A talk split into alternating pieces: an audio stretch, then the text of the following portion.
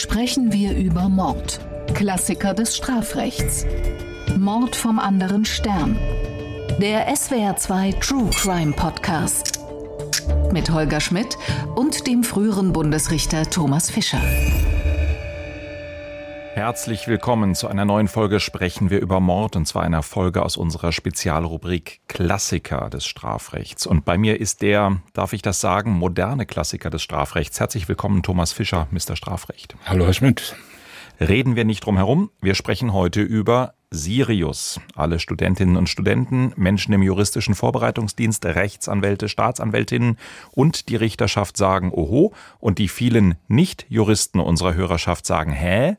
Aber dazu kommen wir gleich. Vorher, Thomas Fischer, müssen wir über Ihre zwischenzeitliche Wahlheimat und meine Geburtsstadt, das wunderschöne Baden-Baden an der Oos, sprechen. UNESCO-Kulturerbe sind wir kürzlich geworden, allerdings kurz nachdem Sie weggezogen sind. Und unser neuer parteiloser Oberbürgermeister fährt eine Harley. Wie sehen Sie denn Baden-Baden, Thomas Fischer? Die Stadt für Ruhe, Frieden und Geldvernichtung im Casino oder der Hort des Verbrechens?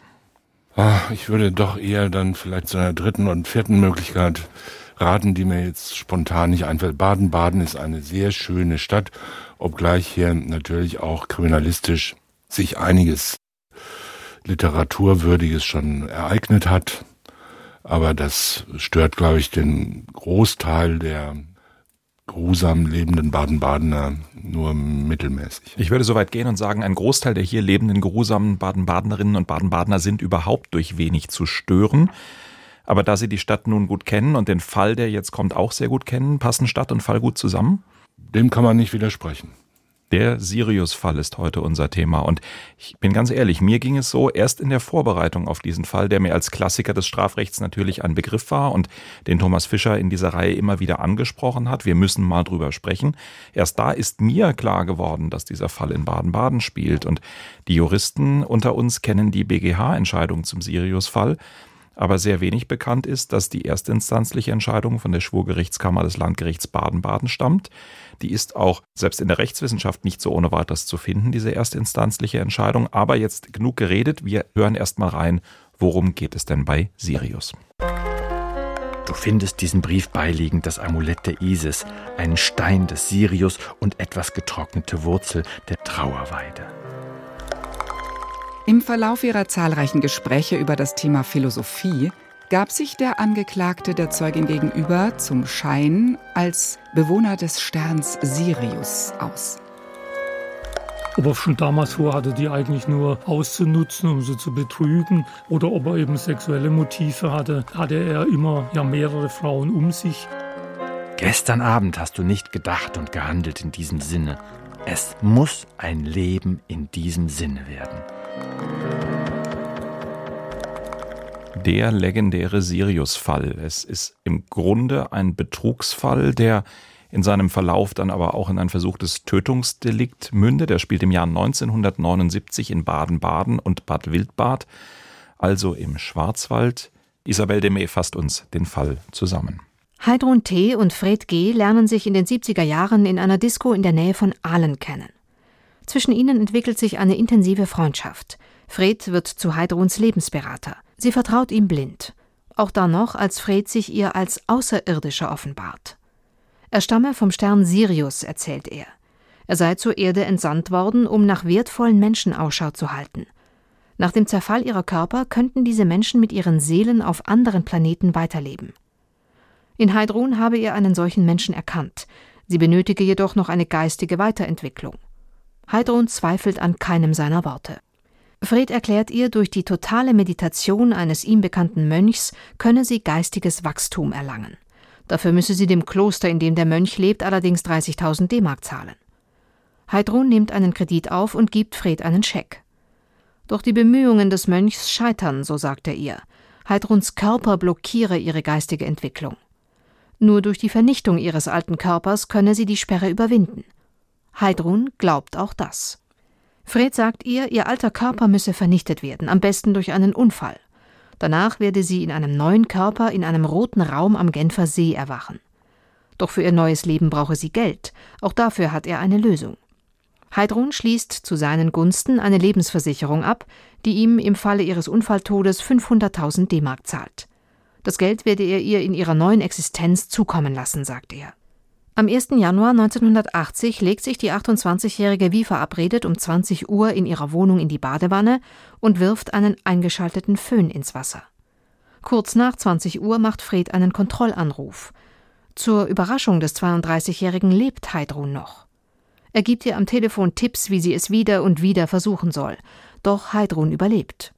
Im November 1982 verurteilt das Landgericht Baden-Baden Fred G. wegen versuchten Mordes aus Habgier, wegen Betruges und weiterer Delikte zu einer Gesamtfreiheitsstrafe von sieben Jahren. Heidrun T. habe nur durch Zufall überlebt, stellt das Gericht fest. Es war fast der perfekte Mord. Der legendäre Sirius-Fall, Thomas Fischer. Und ich glaube, wir müssen eines gleich am Anfang klarstellen. So absurd und so lustig und so unglaublich die Geschichte eben geklungen hat, das ist ja nicht unbedingt das, was diesen Fall berühmt gemacht hat, sondern das sind die rechtlichen Schwierigkeiten oder die bis dahin vom Bundesgerichtshof nicht abschließend rechtlich geklärte Frage, die hinter diesem Fall steht. Oder was ist für Sie das Spannende am Sirius-Fall? Durchgeknallt ist der Sachverhalt allemal. Da haben Sie natürlich recht und er ist in einer spektakulären Weise durchgeknallt. Allerdings kann man auch wieder gleich einschränkend sagen, wenn man sich beliebige 100 Betrugsfälle anschaut und nachschaut, was da jeweils als Täuschung behauptet worden ist und was da welche Menschen, die sich dann geehrt haben, alles geglaubt haben, fällt einem auf, dass völlig irrsinnige Behauptungen und fantastische Geschichten viel häufiger sind, als man sich das so gemeinhin vorstellt und dass auch viele Menschen dazu bereit sind, das dann auch zu glauben. Man könne vollkommen risikofrei binnen kürzester Frist Millionär werden, wenn man nur 5000 Euro oder 10.000 Euro schnell nach Nigeria überweist oder sonst wohin auf der weiten Welt, wo man 30 Millionen geerbt hat und vieles andere auch. Also Menschen sind bereit, alles Mögliche zu glauben. Hier haben wir so einen esoterischen sagen wir mal, leicht geistesschwach klingenden, ich sage das jetzt nicht im technischen Sinn, aber doch sagen wir skurril klingenden Bereitschaft, auch das ganz Unwahrscheinliche zu glauben, aber auch das, seit wir diese Verschwörungstheorien alle kennen und täglich aus der Zeitung entnehmen können oder aus dem Internet, wissen wir, dass die Menschen an alles Denkbare glauben, wenn ihnen das nur aus irgendwelchen Gründen als verheißungsvoll entscheidend. Interessanter Gedanke. Aber ist es nicht aus unserer beider Weltsicht so, dass es auf eine gewisse Weise dann doch noch wahrscheinlicher ist, dass man das Vermögen irgendeines afghanischen Generales günstig erwerben kann, als dass plötzlich jemand vom Sirius vor einem steht und einem ein völlig neues Leben verspricht? Beides absurd. Weiß ich nicht. Natürlich, das eine ist, hat so eine tatsächliche Grundlage im Bereich der realen Welt das wird ja auch immer ausgenutzt, irgendwelche Witwen von schwerreichen Goldhändlern, die auf dem Sterbebett noch eine Stiftung zu meinen Gunsten gemacht haben, möchten mir das jetzt zukommen lassen. Das ist natürlich irgendwie schon noch ein bisschen realer in dem Bereich, wo sich der normale Mensch aufhält. Aber andererseits muss man sagen, es gibt Millionen von Menschen, die sagen, ja, wer weiß, möglich ist alles. Vielleicht fällt heute mal wieder ein Mann vom Himmel, wie damals David Bowie in dem berühmten Film. Und da draußen gibt so vieles, was sich der Verstand der Gelehrten nicht vorstellen kann. Und es gibt da draußen Götter im All, die alles uns beobachten und es gibt Geister und fremde Mächte, die alles steuern. Und wenn der Löwe in Konjunktion zu irgendwem steht, dann werden nur noch glückliche Kinder geboren oder Kinder mit langen Ohren oder irgendwas. Und Millionen Menschen schauen täglich ins Horoskop, um herauszufinden, ob sie heute ein Geschäft machen sollen oder nicht. Also ich will sagen, die Menschen sind bereit, alles zu glauben und dafür auch hohe Risiken einzugehen. Auch das muss man ja sagen. Hohe Risiken. Um das Risiko, auf Ihre Ausgangsfrage zurückzukommen, geht's ja hier. Um das Eingehen eines Risikos und um das Erzeugen von Irrtümern und um die Form des Irrtums. Darum geht es letztendlich. Zuerst ein kleines Risiko, ein Darlehen aufnehmen, weil der Mönch Uliko einem vielleicht ein besseres Leben versprechen könnte, aber dann ein maximales Risiko, den eigenen Körper zu verlassen, im festen Glauben, dabei nicht zu sterben, sondern nur in einer neuen Form wiederzukommen und etwas zu tun, was die Eltern doch bestimmt 27 Mal verboten haben, nämlich den Föhn in die Badewanne zu werfen. Ja, das ist eine Frage des technischen Vermögens und ist ja auch hier vernünftig umgesetzt worden. Es ist ja nicht irrational zu sagen, wenn man den eigenen Körper vernichten möchte, sollte man das auch so tun, dass es klappen kann. Dass es hier nicht geklappt hat, ist ja nur Zufall. Man hätte auch mit dem Auto mit 200 Stundenkilometer gegen Baum fahren können, ist ja auch rational. Ist eine Variante, die in dem Fall vorher erwogen wurde, ja, ein paar natürlich. Wochen vorher. Und dann haben sie sich gemeinsam die Landstraße angeschaut, festgestellt, ach Mist, da sind überall Leitplanken, so geht das nicht, wir brauchen einen anderen Plan. Ja, also es ist ja nicht verrückt, sondern das ist ja ganz rational. Wie ja viele von solchen Wahnvorstellungen und solchen überwertigen Ideen durchaus jetzt nicht ein Zeichen von psychotischen Wahnerkrankungen sind, das lag ja hier gerade nicht vor. Dann wäre der Fall ja auch deutlich einfacher gewesen, sondern die Frau hat einigermaßen gut funktioniert, hatte eine reale Wahrnehmung, hat halt nur diese Bereitschaft, wir kommen da vielleicht noch näher drauf, diese Bereitschaft, auch das für die meisten Unvorstellbare, zu glauben. Das ist aber eine Frage dann vielleicht, die man ja auch triggern kann mit irgendwas, ja, mit Vertrauen, die ihre Gründe hat in der Persönlichkeit, in der Einsamkeit, in der Bereitschaft, sich vollkommen aufzugeben oder sich jemandem zuzuwenden, der einem eine glückselige Zukunft verspricht. Und Sie können in eine beliebige Sekte gehen, da finden Sie solche Leute auch. Die machen fast alles dafür, dass sie diese Hoffnung haben und dass sie immer wieder genährt werden und gesagt, du bist eine Auserwählte. Und das sieht man daran, dass du bei mir bist und dass du alles tust, was ich sage. Das zeigt gerade deine Auserwähltheit. Und wir kennen die Fälle, wo solche Konstruktionen auch in kollektive Suizide gemündet haben. Selbstverständlich. Oder zur vollständigen Vernichtung der gesamten sozialen Existenz Menschen verlieren ihr gesamtes Hab und Gut, ihre gesamte Zukunft und alles, was sie sich über Jahrzehnte aufgebaut haben, aus solchen Motiven heraus. Ja. Nicht, weil sie verrückt sind, sondern weil sie in eine bestimmte Situation kommen, die dann auch genau auf ihre psychische Disposition abgestellt ist. Da muss man auch das richtige Opfer finden. Und Täter, die nach sowas suchen, finden ja auch solche Opfer. Das ist ja das Erstaunliche. Also es sind ja letzten Endes nicht Zufälle, psychologisch gesehen, sondern es gibt Menschen, die zum Beispiel darauf aus sind, durch Dominanz und Ausnutzung von Abhängigkeit eigene Vorteile zu erreichen. Die finden auf eine fast schon gespenstisch wirkende Weise Menschen, die bereit sind, auf sowas einzugehen und, und sich ihnen da zu öffnen. Das ist ein Beuteschema, das sie erkennen. Das ist bei Heiratsschwindlern so, das ist bei anderen professionellen Betrügern so. Und dem liegt natürlich ein hohes Maß an Intuition zugrunde und an Empathiefähigkeit, die Gefühle eines anderen und die Rückwirkungen von Gefühlsaustausch zu erkennen. Das darf man nicht unterschätzen. Das ist eine hohe Gabe, die manche Menschen, wenn es gut läuft, sehr gut nutzen, aber die man natürlich auch für ganz verwerfliche Dinge nutzen kann. Ja, ich glaube, es ist lohnenswert, sich dem Täter ein bisschen zu nähern. Und ich habe es eingangs ja schon gesagt, auch von meiner eigenen Überraschung erzählt. Der Fall spielte hier vor der Haustür. Der Täter im Sirius-Fall lebte damals hier in Baden-Baden, hat noch eine Reihe weiterer Betrugs- oder versuchter Betrugsdelikte in dieser Zeit hier in der Stadt verwirklicht hat in seinem Leben eine ganze Menge seltsame Dinge getan, Goldgeschäfte gemacht, immer wieder versucht, zu Geld zu kommen, erstaunlich oft geerbt. Und ich bin mal auf Spurensuche gegangen hier, weil es ja wirklich vor der Haustür ist, habe mich auch für die damalige Schwurgerichtsbesetzung am Landgericht Baden-Baden interessiert. Der Vorsitzende damals war der Richter Isaac, der eine ganze Reihe spektakulärer Schwurgerichtsprozesse in dieser Zeit geleitet und entschieden hat haben wir, glaube ich, vielleicht auch noch Fälle gefunden, die wir später mal besprechen können. Zum Beispiel den legendären Monsieur X-Fall. Aber ich will gar nicht abschweifen. Ich will von der damaligen Schwurgerichtsbesetzung im Sirius-Fall erzählen. Da ist nämlich der Berichterstatter, also der Richter, der das Urteil gesprochen hat, den habe ich gefunden. Das ist der frühere Richter am Landgericht Peter Ruh.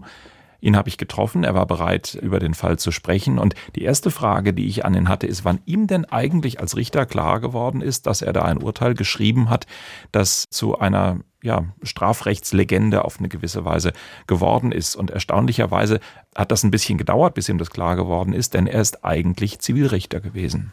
Also klar wurde mir das eigentlich komischerweise erst relativ spät, also mit Sicherheit nicht als ich dieses Urteil verfasst habe, sondern ich hatte Referendare zur Ausbildung am Landgericht Baden-Baden und irgendwann sprach mal einer dieser Referendare diesen Fall an und da habe ich den natürlich gefragt, oder die, ich weiß es auch nicht mehr, wer das genau war, woher sie eigentlich den Fall kenne. Und die hatte mich dann ganz verwundert äh, so zurückgefragt, warum mir der Fall nicht so ein Begriff sei. Der würde doch also an den Universitäten jetzt gelehrt und gehöre also zur Standardlehre für die juristische Ausbildung. Und daraufhin habe ich dir erzählt, oh, der Fall erstens, der spielte ja hier mal in Baden-Baden und ich war auch noch in der Sache Berichterstatter. Wann das genau war, wie viel Zeit nach dem Urteil, das weiß ich heute nicht mehr. Das ist immerhin jetzt 40 Jahre her. Aber dieser Fall, der ist natürlich Richter Peter Ruh extrem in Erinnerung geblieben. Und ich fand es spannend, ihn zu fragen, wie eigentlich das Schwurgericht damals zur dogmatischen Herleitung der Entscheidung gekommen ist. Ich war eigentlich der Überzeugung, das heißt, ich war ja nicht allein nur diese Überzeugung, sondern saßen ja immer noch zwei Berufsrichter mit, vor allem der Vorsitzende, der also ein sehr erfahrener Strafrichter war. Und wir hatten eigentlich nicht so das Gefühl, hier Neuland zu beschreiten, sondern eigentlich waren wir überzeugt, dass ja auch schon gefühlsmäßig ein bisschen das an der Sache mit diesem versuchten Totschlag oder auch Mord irgendwo was schon dran war. Und dann schaut man natürlich nochmal nach, auch in der Literatur, wie kriegen wir das also jetzt juristisch sozusagen, flapsig ausgedrückt, gebacken. Und da sind wir natürlich dann auf den sogenannten Begriff der Tatherrschaft, der damals zumindest in der Rechtswissenschaft bekannt war und mein Examen lag auch noch nicht so arg lange zurück, haben wir dort nochmal nachgelesen. Ob ich das jetzt alleine war oder die anderen, das kann ich jetzt auch nicht mehr sagen. Und da haben wir eben dann diesen Begriff der sogenannten Tatherrschaft gefunden, allerdings noch nicht beim Bundesgerichtshof, sondern eben, wie gesagt, in der wissenschaftlichen Literatur von einigen Professoren schon veröffentlicht und dachten eigentlich, der passt eigentlich. Und ich habe mir gedacht, ist erstaunlich, hat der Richter hier gerade eben gesagt, wir haben das eigentlich andersrum gedacht. Wir haben ergebnisbezogen, wir wussten schon, welches Urteil wir wollten und haben geguckt, wie machen wir es. Habe ich Richter Ruh gefragt. Das, die Frage ist natürlich immer schwierig zu beantworten. Wenn man als Richter schon eine gewisse Erfahrung hat, das werden jetzt manche Kollegen allerdings noch nicht so gern hören, äh, denkt man schon erstmal ein bisschen ergebnisbezogen. Das ist vielleicht bei mir, da ich überwiegend später auch Zivilrecht gemacht habe, noch einmal ein bisschen anders. Man liest ja erstmal die Akte und macht sich dann ein gewisses Bild. Und insofern gewinnt man aufgrund der Aktenkenntnis natürlich schon ein gewisses Ergebnis. Man kriegt eine gewisse Vorstellung, wie das enden könnte. Also das würde ich jetzt mal als ergebnisbezogen sagen. Äh, das ist ja auch der Grund, warum man nachher letztendlich verhandelt. Die Polizei hat ermittelt, die Staatsanwaltschaft hat ermittelt und man kriegt dann als Gericht praktisch das Ergebnis dieser Ermittlungen.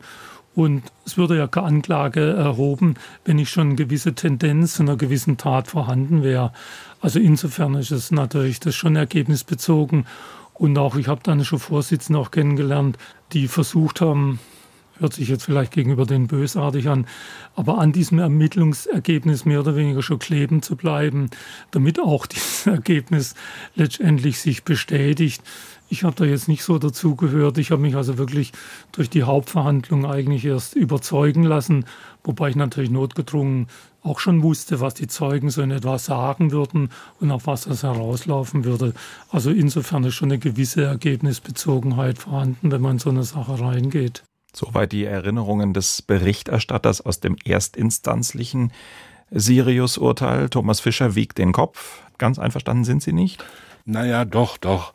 Nur mit dem Neuland, das ist hier in dem Fall so eine Sache, und mit der Tatherrschaft, das hat mich jetzt ein bisschen aufgeschreckt.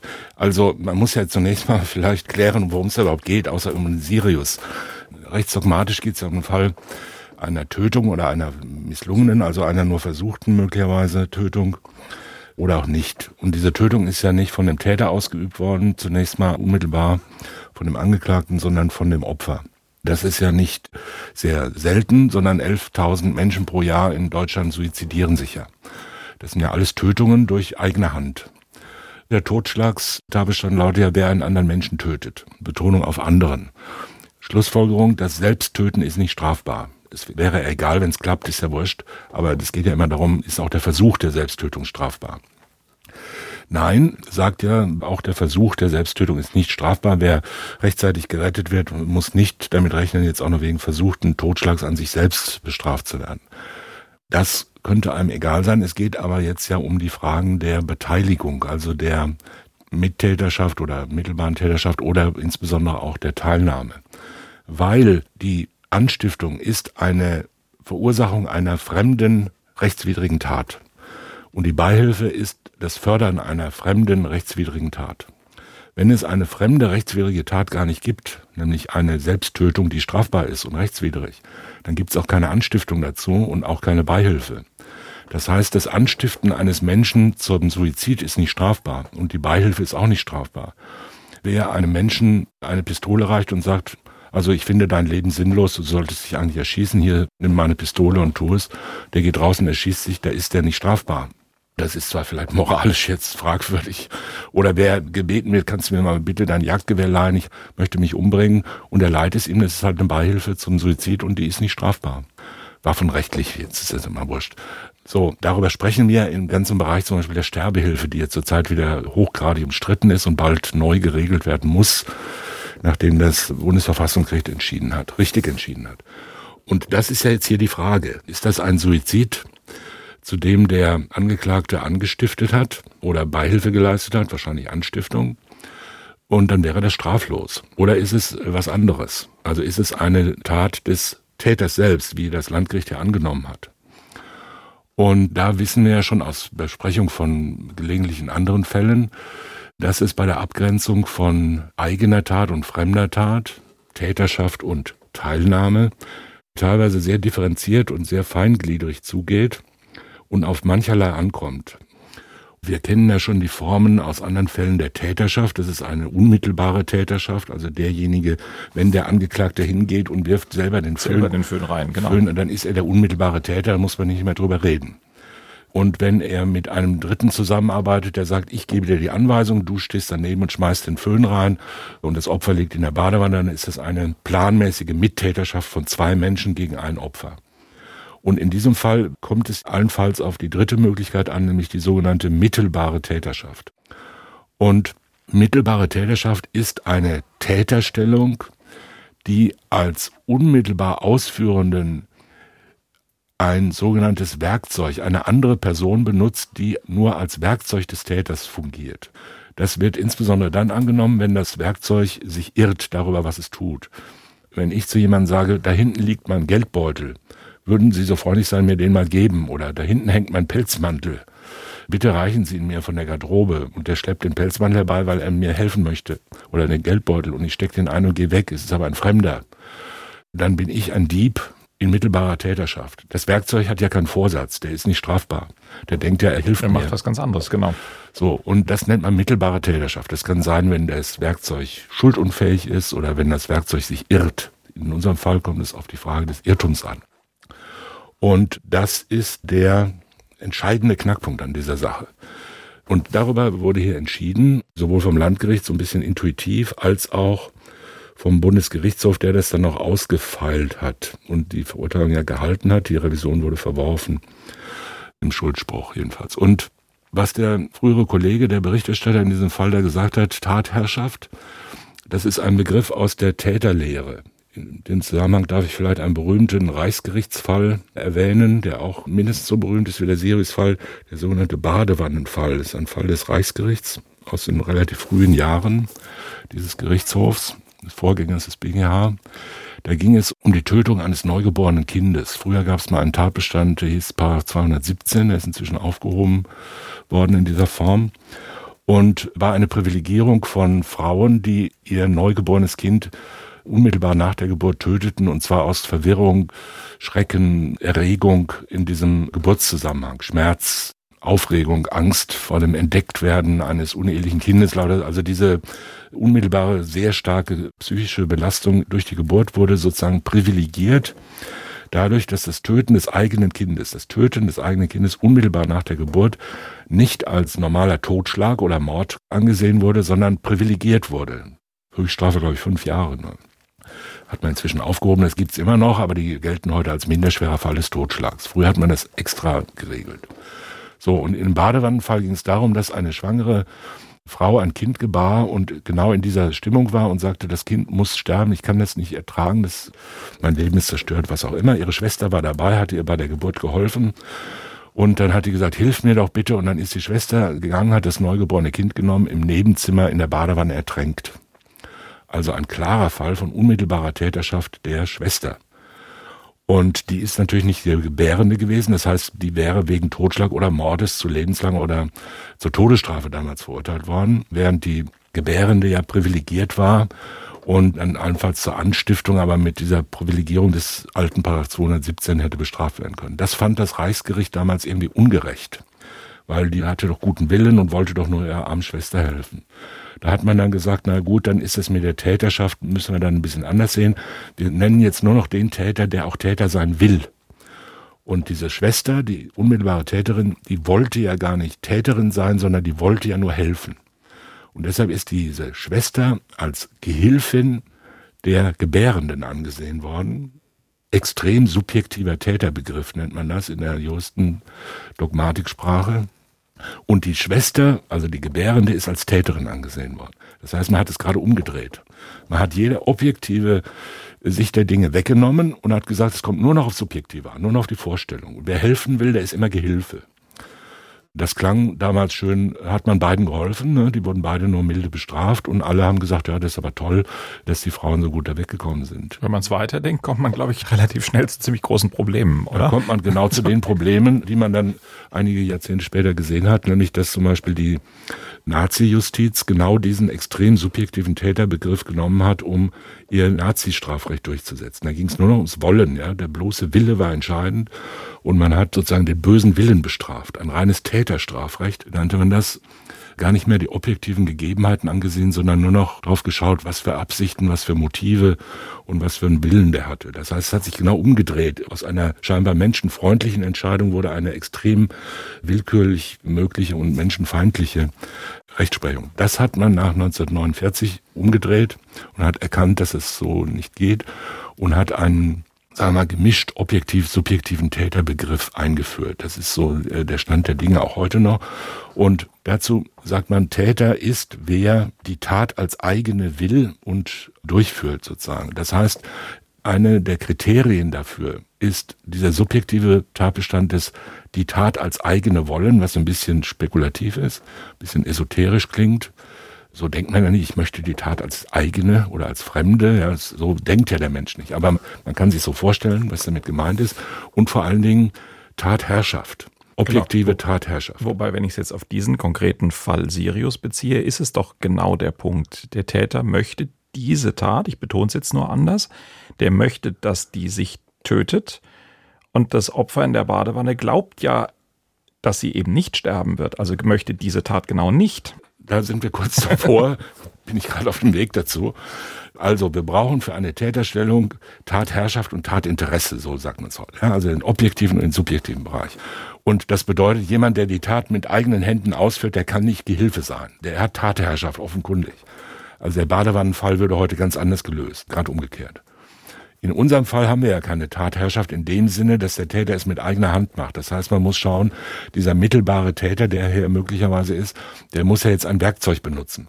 Und da stellt sich die Frage, wer ist denn Werkzeug? Und ich habe vorhin schon erwähnt, diese Werkzeuge bei der mittelbaren Täterschaft zeichnen sich dadurch aus, dass sie in der Regel subjektiv nicht durchblicken, was sie da tun. Weil sie schuldunfähig sind, weil sie sich irren. Und die entscheidende Frage war jetzt hier, über was irrt sich denn das Opfer? die jetzt in der Badewanne liegt. Über was irrt die sich? Und vor dem Hintergrund immer der Straflosigkeit des Suizids. Das ist sozusagen der Gag an der Sache. Wenn die sich über das Richtige irrt, sind alle straflos, sie sowieso und der Anstifter auch, weil wenn es eine Anstiftung ist, dann gibt's ja keine Haupttat. Und wenn sie sich über das Falsche irrt, dann ist sie Werkzeug. Und da wurde lange hin und her gerätselt und da muss man sagen, wenn ich das mal so etwas ironisch ausdrücken darf, da nähert sich die Rechtsprechung in diesem Fall, sowohl des Landgerichts als auch des BGH, durchaus auf bemerkenswerte Weise den esoterischen Bereich dann auch an. Weil letzten Endes geht es ja darum, irrt sich die Dame über die Frage ihres Todes oder nicht.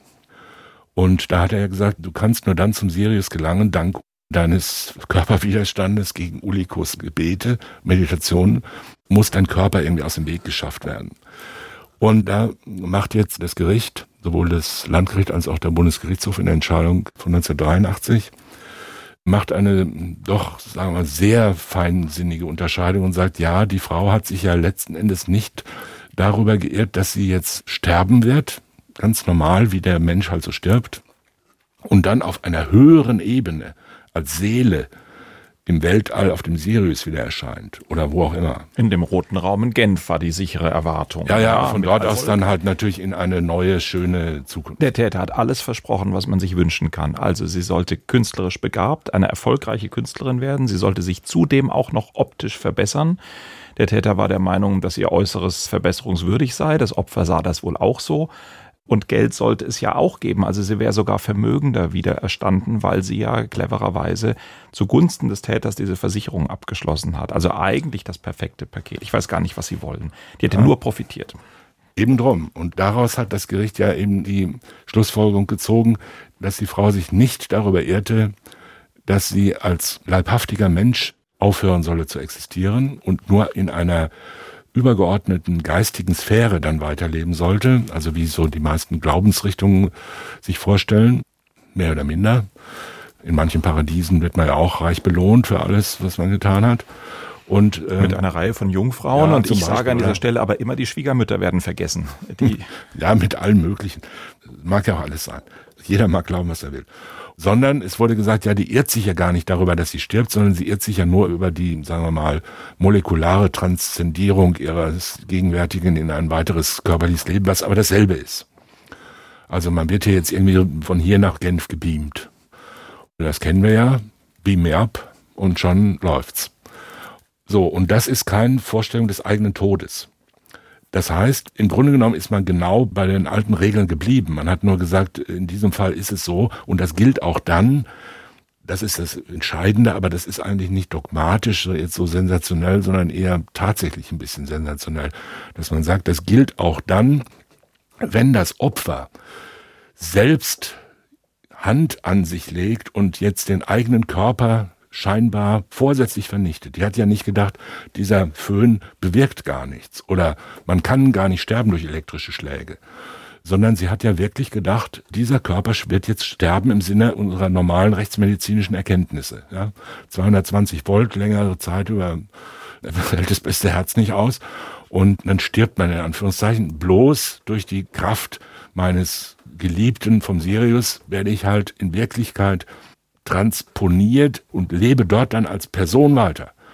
Und an das dieser, ist ja, an dieser Stelle ganz, ganz kurz bitte, Mr. Strafrecht, ich muss triumphieren. Es wird eines der wenigen Male sein, wo ich jetzt reingerätschen kann und Sie deutlichst belehren kann, denn ja. auf die Voltzahl kommt es gar nicht an so. bei dem Föhn. Mit dem Föhn würde ich mich gerne auch noch beschäftigen. Ich habe nämlich einen Sachverständigen dabei.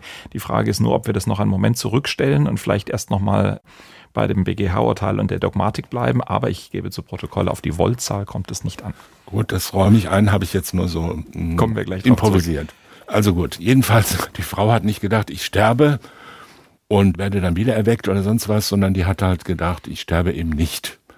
Und die Gerichte haben gesagt, das ist ein dogmatischer Unterschied. Und weil sie das glaubt, glaubt sie ja eigentlich nicht wirklich, dass sie sich tötet sondern der Angeklagte erzeugt in ihr den Irrtum, dass das Selbsttöten gar kein Selbsttöten ist. So wie wenn er jetzt den Giftpillen gibt und sagt, nimm mal diese Zuckerpillen. Was anderes ist es nicht, ja? Und sagt, nimm diese Zuckerpillen, da geht's dir gleich besser. Sie nimmt die Zyankali-Pillen und stirbt. Das ist ein klarer Fall von mittelbarer Täterschaft. Würde keiner was dran ändern. Wenn man jetzt sagt, nimm bitte dieses Messer und stech es dir ins Herz, oder nimm diese Pistole und schieß dir in den Kopf, würde man sagen, da wird das Opfer doch wissen, was es tut, wenn es nicht verrückt ist, wenn es nicht geisteskrank ist. Und das war sie ja nicht, sondern sie nimmt ja wirklich, wirklich gesprochen, die Pistole und schießt sich selbst in den Kopf. Trotzdem hat sie geglaubt, dass sie daran nicht stirbt, durch irgendwelche Wunderkräfte vom Sirius. Und da sieht die Rechtsprechung hier die entscheidende dogmatische Weiche und sagt, weil sie das nicht geglaubt hat, war sie ja im Irrtum über den Tatbestand des der Straftatbestand ist, den sie da erfüllt, obwohl er gar keiner ist. Ja, also hätte sie ja gedacht, ich töte mich jetzt, wäre das ja gar nicht strafbar gewesen. Und das ist ja der Grund, warum hier der Berichterstatter aus der Schwurgerichtskammer gesagt hat, ah, ein bisschen kam uns schon so vor, als das muss doch irgendwie strafbar sein. Das ist ja ein ganz typisches Gefühl. Ja? Also so eine Sauerei, das muss doch strafbar sein. Und wenn man sich jetzt anschaut und sagt, wenn die Frau, die hat ja wirklich gedacht, ich töte mich jetzt, und wenn sie das gedacht hat, ist der Mann nicht strafbar. Dann hat er ihr einen guten Tipp gegeben, sich umzubringen. Und ob sie jetzt denkt, da komme ich ins Paradies oder dann werde ich wiedergeboren als Schnecke oder das ist ja ihre Glaubensfrage, kann sie ja machen, wie sie will. Aber, sagte die Kammer, damit wir zur Strafbarkeit gelangen, muss sie gedacht haben, ich töte mich nicht. Und auf wundersame Weise hat sie das dann auch irgendwie gedacht, obwohl das habe ich gemeint, da begibt sich die, der BGH und das Landgericht ja doch ein bisschen in so leicht esoterische Bereiche, das noch abzugrenzen, zu sagen, ich töte mich, aber doch nicht so wirklich. Ja. Die gehen also auf diese Täuschungshandlung des Täters ein, reflektieren die in dem Bewusstsein des Opfers und dogmatisieren die dann und sagen, wenn sie wirklich geglaubt hat, ihre Moleküle selbst, ihr Ich, ihr Wesen, ihre hiesige Person wird dann unter schöneren Bedingungen in Genf wieder erwachen. Dann glaubt sie nicht wirklich an ihren Tod, sondern nur an sowas Ähnliches. Und das ist halt nicht dasselbe wie der 212 StGB. Aber man kann doch schon, auch wenn man sich das BGH-Urteil anguckt, den Eindruck haben, weil Sie gerade so ein bisschen gesagt haben, vielleicht so ganz bahnbrechend vielleicht doch nicht. Jedenfalls habe ich so verstanden, dem BGH war es doch schon wichtig in dieser Entscheidung. Ich finde, das liest man raus, zu sagen, ja, das ist ein guter Fall, das sehen wir genauso und das stellen wir jetzt klar, wie sich's verhält. Ja, aber wenn Sie das Urteil des Bundesgerichtshofs lesen, steht da ja, das gilt auch dann, werden halt die allgemeinen Regeln wiederholt, wie es üblich ist, die allgemeinen Leitsätze und wird gesagt, ja, ein Werkzeug kann natürlich eingesetzt werden, wenn es sich irrt. Das gilt auch, wenn das Werkzeug sich gegen sich selbst wendet. Das ist ja keine dogmatisch neue Sensation. Das galt natürlich 50 Jahre vorher auch schon. Ja? Also wenn man zehn Jahre früher zum BGH gekommen wäre mit einem Fall, wo jemand gesagt hat, schau mal diese Spielzeugpistole an, tu mal so, als ob du dich erschießt. Und es ist dann doch so. Und es war eine scharf geladene Waffe. Wer hätte ja keiner daran gezweifelt, dass das eine mittelbare Täterschaft ist, wo das Opfer sich gegen sich selbst wendet. Also Das ist ja nicht neu. Ja. 1979 am Landgericht Baden-Baden, das habe ich bei der Gelegenheit auch erfahren, gab es eine Kaffeerunde der Zivil- und Strafrichter, die regelmäßig beisammengesessen haben und wie es wahrscheinlich an jedem Gericht bis heute, wenn das Klima gut ist, sowas immer noch geben mag, wo man sich so ein bisschen ausgetauscht hat, sich gegenseitig die Fälle äh, erzählt, das Leid geklagt, die lustigen Begebenheiten ausgetauscht hat. Und auch da ist durchaus kontrovers darüber diskutiert worden, was das Schwurgericht da gemacht hat. Und, so erzählt Berichterstatter Peter Ruh, man war skeptisch, ob das Urteil in Karlsruhe denn halten würde. Diese Meinung, die war so hoch umstritten damals in dieser Kaffeerunde. Das hing einmal schon damit zusammen, dass eigentlich nur der Vorsitzende erstmal ein reiner Strafrichter war. Die beiden Beisitzer, also ich zum Beispiel, war nur so nebenher im Schwurgericht als Strafrichter tätig. Der zweite Beisitzer, auch der war eigentlich äh, reiner Zivilrichter. Und dann hat man natürlich unsere sogenannten Fachleute aus den Strafabteilungen, die das also sehr, sehr kritisch gesehen haben. Einer der Kollegen meinte sogar, dass also uns der Bundesgerichtshof das später mal böse um die Ohren hauen würde und schloss mit uns also sogar eine Wette ab, dass also das beim BGH nie und nimmer Bestand haben könne und wettete damals, ich weiß nicht, es waren ein oder zwei Flaschen Champagner, die er halt dann leider verloren hat. Inzwischen ist dieser Kollege selbst Bundesrichter geworden und dann auch noch in einem Strafsenat. Vielleicht steht er heute etwas anders dazu. Sie kennen das Urteil vom Landgericht Baden-Baden. Wären Sie auch skeptisch gewesen, dass der BGH es hält? Nee, haben Sie eigentlich schon beantwortet. Sie finden es überzeugend. Nein, nein, so habe ich das nicht gesagt, sondern ich sage, da hätte man auch anders entscheiden können. Also ganz sicher. Wenn ich auch mal was vorlesen darf, nur einen Satz aus der Entscheidung des BGH. Nach den Feststellungen des Tatgerichts spiegelte der Angeklagte seinem Opfer nicht vor, es werde durch das Tor des Todes in eine transzendentale Existenz eingehen, sondern versetzt es in den Irrtum, es werde, obwohl es scheinbar als Leichnam in der Wanne liege, zunächst als Mensch seinen irdischen Lebensweg fortsetzen. Das ist der entscheidende Punkt und nur darauf kam es an. Deshalb ist der Fall so entschieden worden. Nicht, weil mittelbare Täterschaft auch gegen das Werkzeug selbst sich richten kann und nicht, weil Tatherrschaft an sich neu war oder neu hätte bestimmt werden müssen, sondern nur ist der Täter Kraft überlegenen Wissens zum mittelbaren Täter unter Mitwirkung eines Werkzeugs geworden? Oder hat er einem selbstverantwortlich handelnden Mensch zutreffende Informationen darüber gegeben, dass er gleich sterben wird, wenn er das tut, was er ihm rät? Im letzteren Fall, bitte töte dich, damit du in eine transzendentale, schöne Welt eingehen kannst, wäre das eine Anstiftung zum straflosen Suizid gewesen und deshalb straflos. Und nur wenn der Täter Kraft überlegenen Wissens in dieser Pille ist gar kein Zucker, sondern Zyankali. Wenn du leblos in der Wanne liegst, bist du in Wirklichkeit gar nicht tot. Denkt ja das Opfer, es tötet sich gar nicht. Und das ist genau dasselbe. Und das wurde hier entschieden. Allerdings unter, sagen wir mal, doch immerhin überraschender und auch nicht, sagen wir mal, auch anders vertretbarer Auslegung des Irrtums. Ja, und das heißt, man muss sich sehr tief in die esoterischen Verwirrungen und Irrungen dieses Tatopfers einfühlen, um überhaupt dazu zu gelangen, diesen Irrtum so zu konstruieren und dann zu sagen, Gottlob, es ist strafbar.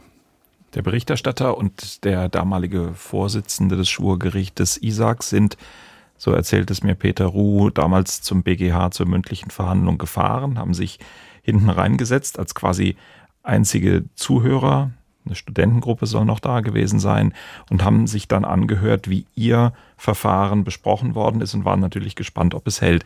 Da musste stellen ich an, Sie sich ja? nur als Beispiel stellen Sie sich jemanden vor aus so einer Terrororganisation, der einen Selbstmordattentäter mit einem Sprengstoffgürtel ausstattet und sagt, geh jetzt dahin, spreng dich in die Luft, du wirst im Paradies reich dafür belohnt werden, du bist ein Märtyrer, und so weiter. Die klassische Erzählung. Ist das, diese, ja. ist das eine Anstiftung zum Mord an Dritten? Ganz sicher. Das ist es ganz sicher. Das ist ein ähnlicher Fall, ja. Also nur jetzt die Dritten, die da noch sterben, sind jetzt in meinem Beispiel in Anführungszeichen überflüssig. Wie würde man den einschätzen? Was denkt der Selbstmordattentäter? Denkt er, ich sterbe jetzt und dann werde ich im Paradies erwachen und ein Märtyrer sein? Ja, das denkt er. Das denkt er. Das heißt, das Ausstatten mit dem Sprengstoffgürtel und sagen, spreng dich selbst in die Luft, das ist keine mittelbare Täterschaft. Das ist der Unterschied. Das ist dann Mord in. Das ist nur deshalb mittelbare Täterschaft, weil Dritte sterben. Es ist keine mittelbare Täterschaft an dem, an dem Täter selbst, an dem Selbstmordattentäter. Ja. ja. Als dann der BGH die Sache entschieden hat, saßen der Berichterstatter Peter Ruh und der Schwurgerichtsvorsitzende Isaac im Zuschauerraum, so hat es mir Peter Ruh erzählt. Sonst wenig Interesse, erinnert er. Ein Professor mit ein paar Studenten sei noch da gewesen. Aber die beiden wollten halt hören, was der Bundesgerichtshof über ihr Urteil denkt und wollten dabei sein, wenn es diskutiert wird. So ein Urteil wird in der Situation dann ja immer vertreten vom Generalbundesanwalt und dann entscheidet eben der entsprechende Senat des Bundesgerichtshofes, ob das Urteil denn hält. Da habe ich mich gefragt, kennen Sie diese Situation? Ist das häufig so, dass Sie die Richter erkannt haben aus der Instanz, über die sie äh, mündlich verhandelt haben am BGH, dass die gekommen sind und zugehört haben? Oder ist das eher exotisch? Das ist eher exotisch, kommt aber immer mal wieder vor, insbesondere bei Fällen, die zum Beispiel umstritten waren an dem jeweiligen Landgericht. Da kommt manchmal dann Teile der Strafkammer, die entschieden hat, oder auch andere Kollegen von dem Gericht, oder es kommen Staatsanwälte, die besonders empört sind über ein nicht ihrem Antrag folgendes Urteil oder die jetzt meinen, die haben so lange ermittelt und, und jetzt diese Revision, das wäre ja grauenhaft, wenn das aufgehoben wird. Also das kommt schon vor. Normalerweise erkennt man die ja nicht. Oder man denkt halt, da hinten haben fragen. vier Leute gesessen. Wer waren das? Waren das die vom Landgericht sowieso jetzt? Da fragt man dann so, kenne ich auch nicht, weiß auch nicht, wer das war. Ruft man der Pforte an, wer ist reingegangen? oder? Ja, aber die sagen ja, das kann ja jeder rein. Der, ja. der muss ja nicht sagen, warum er kommt. Können ja auch allgemeine Zuschauer sein. Manche rufen an und sagen, haben Sie was dagegen, wenn wir kommen mit vier Kollegen? Wir sind sehr interessiert, wir würden da gerne, also ist das möglich? Und dann sagt man, ja klar, kann ja jeder kommen. Ist ja eine öffentliche Haupt, wenn es eine Hauptverhandlung gibt beim BGH, ist ja öffentlich ja, kommt vor, aber ist nicht sehr häufig. Hat auch immer so ein bisschen, also ich habe gar nichts dagegen, kann auch da nichts Bedenkliches dran finden. Zeigt natürlich deutlich, dass man da auch ein relativ hohes Maß an persönlichem Interesse hat. Ne? Was kommt denn da raus? Werd ich da jetzt etwa aufgehoben? Ne? Das interessiert mich jetzt aber wirklich und das sind halt Fälle, die dann von den betroffenen Richtern besonders wichtig genommen werden. Ob sie es in Wirklichkeit sind, aus Revisionssicht, ist eine andere Frage. Genau, wobei ich mir vorstellen kann, dass es wirklich eine Menge Gründe gibt, warum man als Beteiligter dahin geht. Das kann ja sportlich sein. Ich möchte hören, was die Kollegen sagen. Es kann verbissen sein. Also es gibt sehr viele Möglichkeiten, warum man das tut. Mein Eindruck jetzt, so wie Peter Ruhm mir es geschildert hat, war, der war einfach gespannt. Ja, also das war ergebnisoffen. Ja, ja, natürlich. Es wird ja auch nicht in jeder Hauptverhandlung dann also detailliert rechtswissenschaftlich über den Fall nochmal diskutiert. Es kann ja auch sein, dass da der Generalbundesanwalt in zwei Minuten Antrag stellt und das Gericht dann sagt, oh, alles gut, hat sonst noch jemand was zu sagen? Nein, dann Verkündung heute Nachmittag um fünf. Ja. Das war es, da hat die Hauptverhandlung fünf Minuten gedauert. Ja. Kommt auch oft vor. Die Sache mit der Badewanne und dem Strom, die hat mich nicht so richtig in Ruhe gelassen, weil ich es nicht so völlig verstanden habe. Da war auf der einen Seite von einer defekten Erdung an der Badewanne im Urteil die Rede, weil die Erdung defekt gewesen sei, nicht fachmännisch oder falsch installiert worden sei. Deswegen habe das Opfer überlebt. Habe ich gedacht, ja, aber ist eine Erdung nicht eigentlich etwas, was der Sicherheit dient? Also wie gehört denn das zusammen? Und nee, so von vorne bis hinten habe ich es nicht wirklich richtig verstanden und bin deswegen zu dem Sicherheitsingenieur gegangen, den wir hier im Funkhaus Baden-Baden haben, beim SWR, Michael Hassler, und habe mir von ihm nochmal erklären lassen, wie das mit dem Föhn eigentlich ist, wann so etwas lebensgefährlich tödlich wird, beziehungsweise wie es sein kann, dass man einen Föhn in eine Badewanne wirft und nichts passiert. Elektrischer Strom kann nur fließen in einem Stromkreis. Wenn jetzt die Badewanne nicht geerdet ist oder die Erdung defekt, wie in diesem Fall, dann habe ich natürlich keinen Stromfluss irgendwo hin. Ich habe keinen Erdanschluss. Wenn also die Phase ins Wasser fällt, wo soll der Strom hinfließen? Er kann nirgends mehr sonst hinfließen durch den Körper durch. Deshalb passiert nichts. Heutzutage würde der FI-Schalter rausgehen oder auch nicht. Ja. Also in einer neuen Badwanne, im neuen Bad, da ist die Badwanne aus Kunststoff, das Abflussrohr ist aus Kunststoff. Das bedeutet, es ist alles isoliert.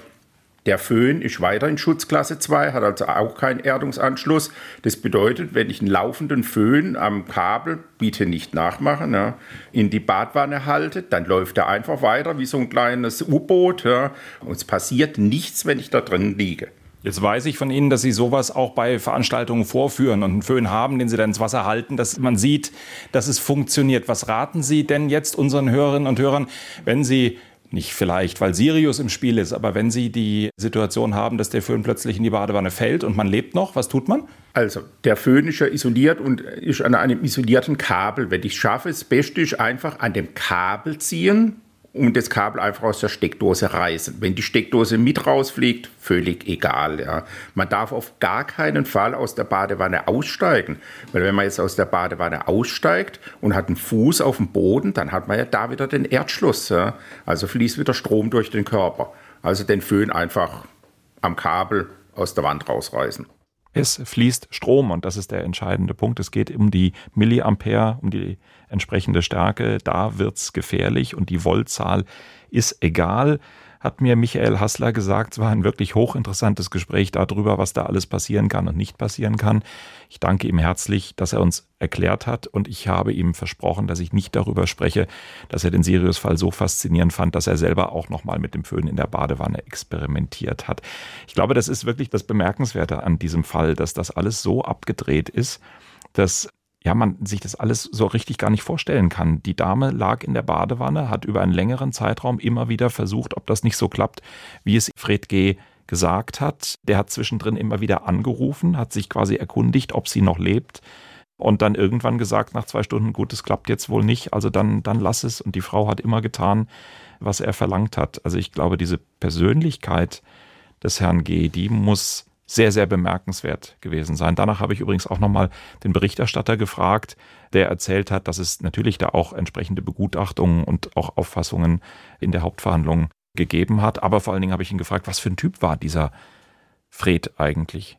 Ich hatte ja mit so Leuten, die, die, die aus diesem esoterischen Kreis, wo ich ihn so eingeordnet habe, kamen, konnte ich eigentlich viel anfangen, weil mir also deren Denkweise eigentlich völlig fremd waren ja, ich hatte mich auch gewundert, dass man überhaupt solchen Ideen anhängen konnte und auf die aus meiner Sicht reinfallen konnte. Es war auch bei Kollegen damals waren große Zweifel, dass das wirklich so abgelaufen war, weil so ein Gedankengut war auch denen also völlig fremd. Im Verlauf des Prozesses habe ich das ein bisschen anders gesehen. Da habe ich gedacht, naja, anscheinend glauben manche an solche und schließlich wurden die ja sogar überzeugt von dem Herrn Gasser. Der Herr Gasser selber machte auf mich jetzt mal unabhängig von diesem esoterischen Kreis, einen sehr von sich überzeugten Eindruck. So nach dem Motto, also ich sehe gut aus, ich kann gut reden, sehr eloquent gewesen der Mann. Frauen keine Probleme für mich aus welchen Gründen auch immer, das kam also nie so richtig rüber. Da hat er sich eigentlich nie geäußert, ob er die Frauen jetzt einfach nur, weil er es nett fand, sich mit denen zu unterhalten, gerade über solche Themen, ob er schon damals vorhatte, die eigentlich nur auszunutzen, um sie zu betrügen, oder ob er eben sexuelle Motive hatte. Auf jeden Fall hatte er immer ja mehrere Frauen um sich und war unheimlich überzeugt, die beeindrucken zu können. Und er hatte eben nicht nur die Fälle, die im Sirius-Urteil abgehandelt sind, sondern eine ganze Reihe weiter wirklich komischer, esoterischer, betrügerischer Dinge getan. Das sieht man an den Vorstrafen und das sieht man daran, dass kaum, dass er aus der Haft entlassen wurde, der nächste Betrugsprozess gegen ihn gestartet ist. Eine Tat, die er aus der Haft vorbereitet hat. Also ein offenbar wirklich bemerkenswerter Typ. Ähnlich haben das auch die Gutachter gesehen. Für mich ist so ein bisschen, Thomas Fischer, der Eindruck, es würde sich lohnen, diesem Sirius-Fall nochmal ein bisschen weiter nachzusteigen. Ich weiß nicht, wie Ihr Eindruck war, wenn man das landgerichtliche Urteil liest. Da ist von einem Suizid der eigenen Ehefrau Wochen vor der Tat im Sirius-Fall die Rede. Ererbt. Es ist alles irgendwie sehr seltsam. Teilen Sie meinen Eindruck, dass das eher notorisch alles klingt, als nach dem einen einsamen, seltenen Sirius-Fall? Das kann ich nicht beurteilen. Natürlich fällt einem das auf, wenn man das landgerichtliche Urteil liest. Aber es sind ja dort weiter keine Feststellungen dazu getroffen. Ich hatte jetzt auch keine Veranlassung oder Gelegenheit, mir da selber eigene Gedanken drüber zu machen. Natürlich kann man sagen, wer regelmäßig sowas macht und wenn beispielsweise eine Folge von mehreren, sagen wir mal, frühen Todesfällen oder Unglücksfällen mit anschließendem Erbrecht des verurteilten Täters sich in der Vergangenheit abgespielt hat, wird man wahrscheinlich Gelegenheit haben, das mal nochmal näher zu untersuchen. Ja, also das sind kriminalistische Ansatzpunkte für weiteres Nachdenken. Ja, wir haben das in der Redaktion besprochen. Ich glaube, wir gucken noch mal ein bisschen. Das ist alles hier um uns herum. Möglicherweise ist da ja noch ein bisschen etwas zu recherchieren und herauszufinden.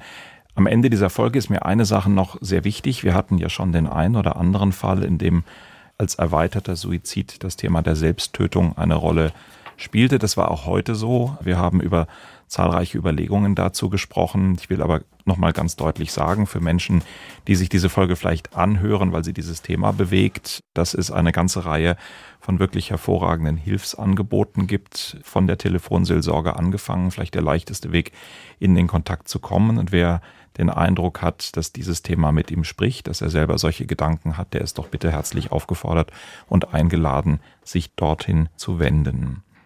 Danke, sage ich Thomas Fischer, für die Besprechung dieses Falles. Aus dem Redaktionsalltag geplaudert. Alle, die mit dem Fall zu tun hatten, hatten früher oder später eine Assoziation. Ging Ihnen das auch so?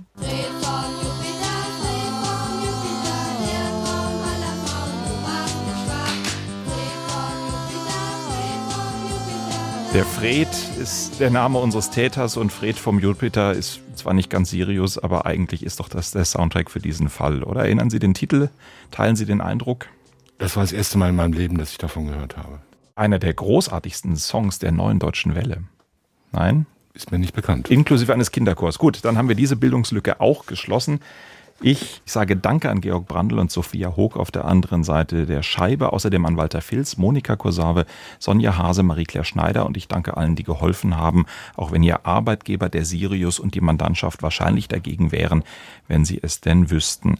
Wenn Sie Fälle, Fragen oder Feedback für uns haben, unsere E-Mail-Adresse lautet mord.swr2.de. Hier können Sie sich auch melden, falls Sie von einem anderen Stern stammen und etwas loswerden möchten. Lebensversicherungen werden wir aber nicht für Sie abschließen und auch keinen Grundbesitz übertragen. Auf Wiederhören sagt Holger Schmidt. Sprechen wir über Mord. Sie hörten einen Podcast von SWR2. Das komplette Podcast-Angebot auf swr2.de. SWR2 Kultur neu entdecken.